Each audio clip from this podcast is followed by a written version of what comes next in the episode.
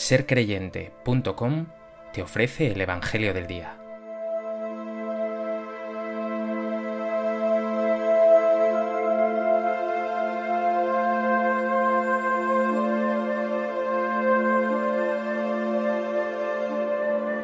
Del Evangelio de Juan. En aquel tiempo determinó Jesús salir para Galilea.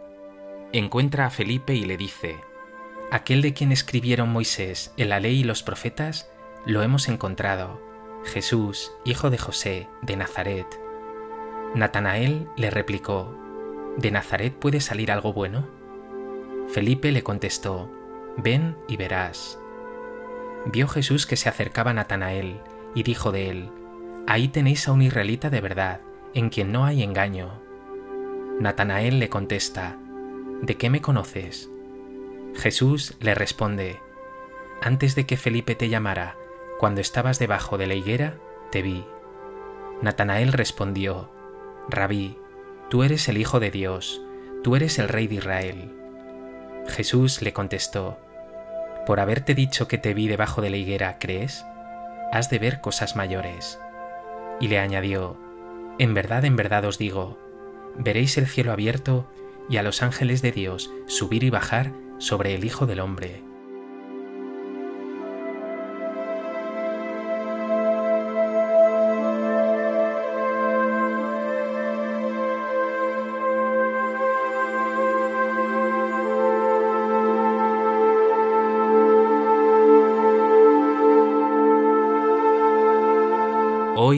Día 5 de enero, el Evangelio nos ofrece un texto vocacional. Jesús llama a Felipe para que le siga, y este, lleno de alegría, corre a compartir este encuentro maravilloso con Natanael, también llamado Bartolomé, que acabará haciendo ante Jesús una confesión maravillosa. Tú eres el Hijo de Dios. Cuando apenas estamos comenzando el año, puedes renovar tu vocación, la llamada que Jesús te ha hecho. Siéntete afortunado y dile de corazón, Tú Jesús eres el Hijo de Dios, mi Señor, el motor de mi vida, mi centro, mi razón, todo mi sentido.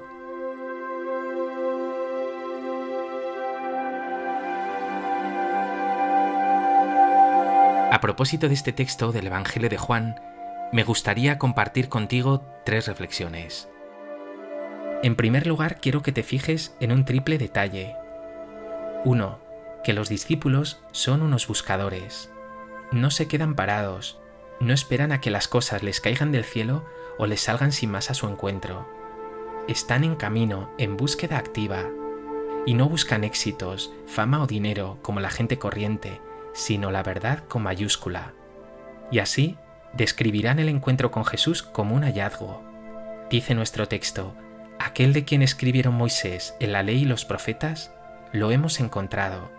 Efectivamente, Jesús dirá en otro texto, buscad y encontraréis.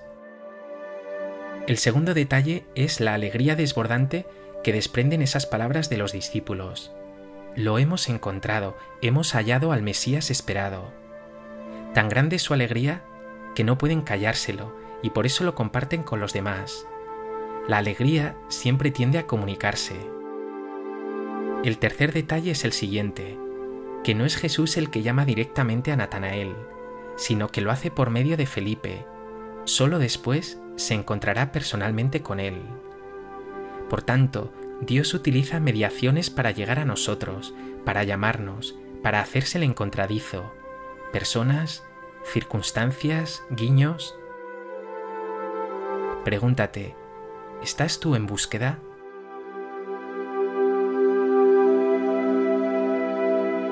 ¿Sientes esa alegría de haberte encontrado con Jesús? ¿Compartes con otros la alegría de la fe?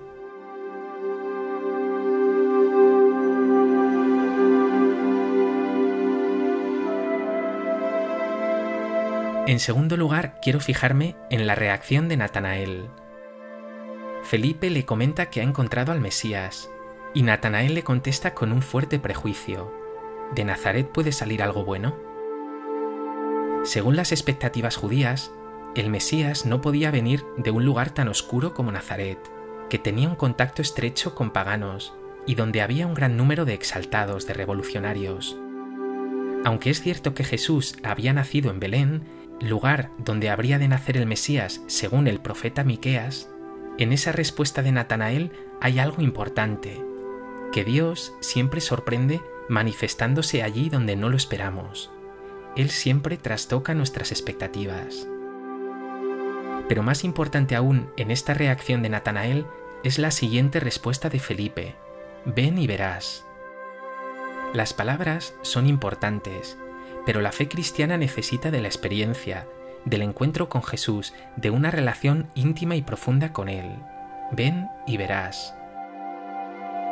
¿Te vas a dejar sorprender por Dios que te busca y te llama? ¿Tienes una experiencia profunda de encuentro con Jesús o aún vives de lo que otros te han contado?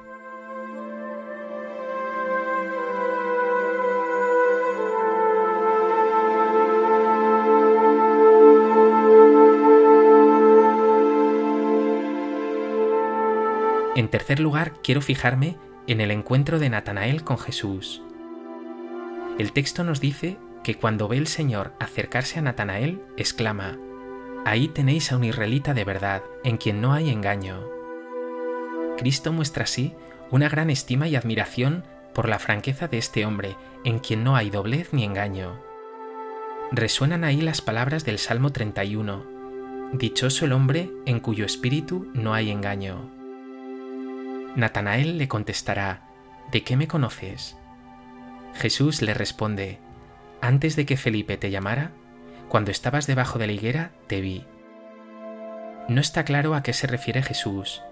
Cierto que era costumbre judía meditar la escritura a la sombra de un árbol, y podemos pensar que quizá Natanael estaba leyendo y meditando algún texto que le habría hablado de Jesús y de su encuentro con él. Sea como sea, Jesús manifiesta aquí su capacidad de introspección. Como dice el evangelista Juan en otro lugar, Él sabe lo que hay en el corazón de cada hombre. Y lo cierto es que Natanael, prejuicioso y reticente al inicio, se siente ahora profundamente conocido, tocado, comprendido, amado, y responde con una confesión de fe preciosa. Tú eres el Hijo de Dios, tú eres el Rey de Israel. Y a partir de ese encuentro, seguirá al Señor de corazón, dejándolo todo, hasta dar la vida por Él, hasta el martirio. Todavía queda esa respuesta de Jesús que le dice, Por haberte dicho que te vi debajo de la higuera, ¿crees? Has de ver cosas mayores. Veréis el cielo abierto y a los ángeles de Dios subir y bajar sobre el Hijo del Hombre. Es una clara alusión a ese pasaje del libro del Génesis en que Jacob, durante un sueño, ve una escalinata apoyada en la tierra, que con la cima toca el cielo, y por la que los ángeles de Dios suben y bajan. Con esto Jesús está diciendo que Él es el nuevo Jacob, el nuevo Israel, que Él es esa escalera por la que podemos nosotros subir a Dios. Pero además, que tras la confesión de Natanael le diga a Jesús, has de ver cosas mayores, nos muestra que cuando creemos, podemos ver cosas mayores, cosas maravillosas. Pregúntate, ¿eres tú como Natanael una persona sin doblez o hay en ti hipocresía? ¿Te sientes tocado y amado por Jesús? ¿Has experimentado que creyendo en Él ves cosas maravillosas?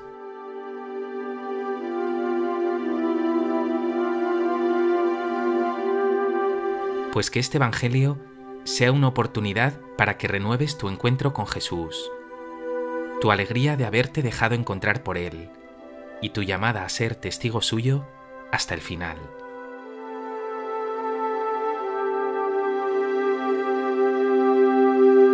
Señor Jesús, gracias por todas las personas a través de las cuales me has llamado y te has acercado a mí.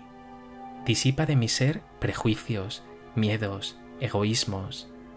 Dame tu gracia para que te siga de cerca, para que dé testimonio de ti con generosidad y valentía.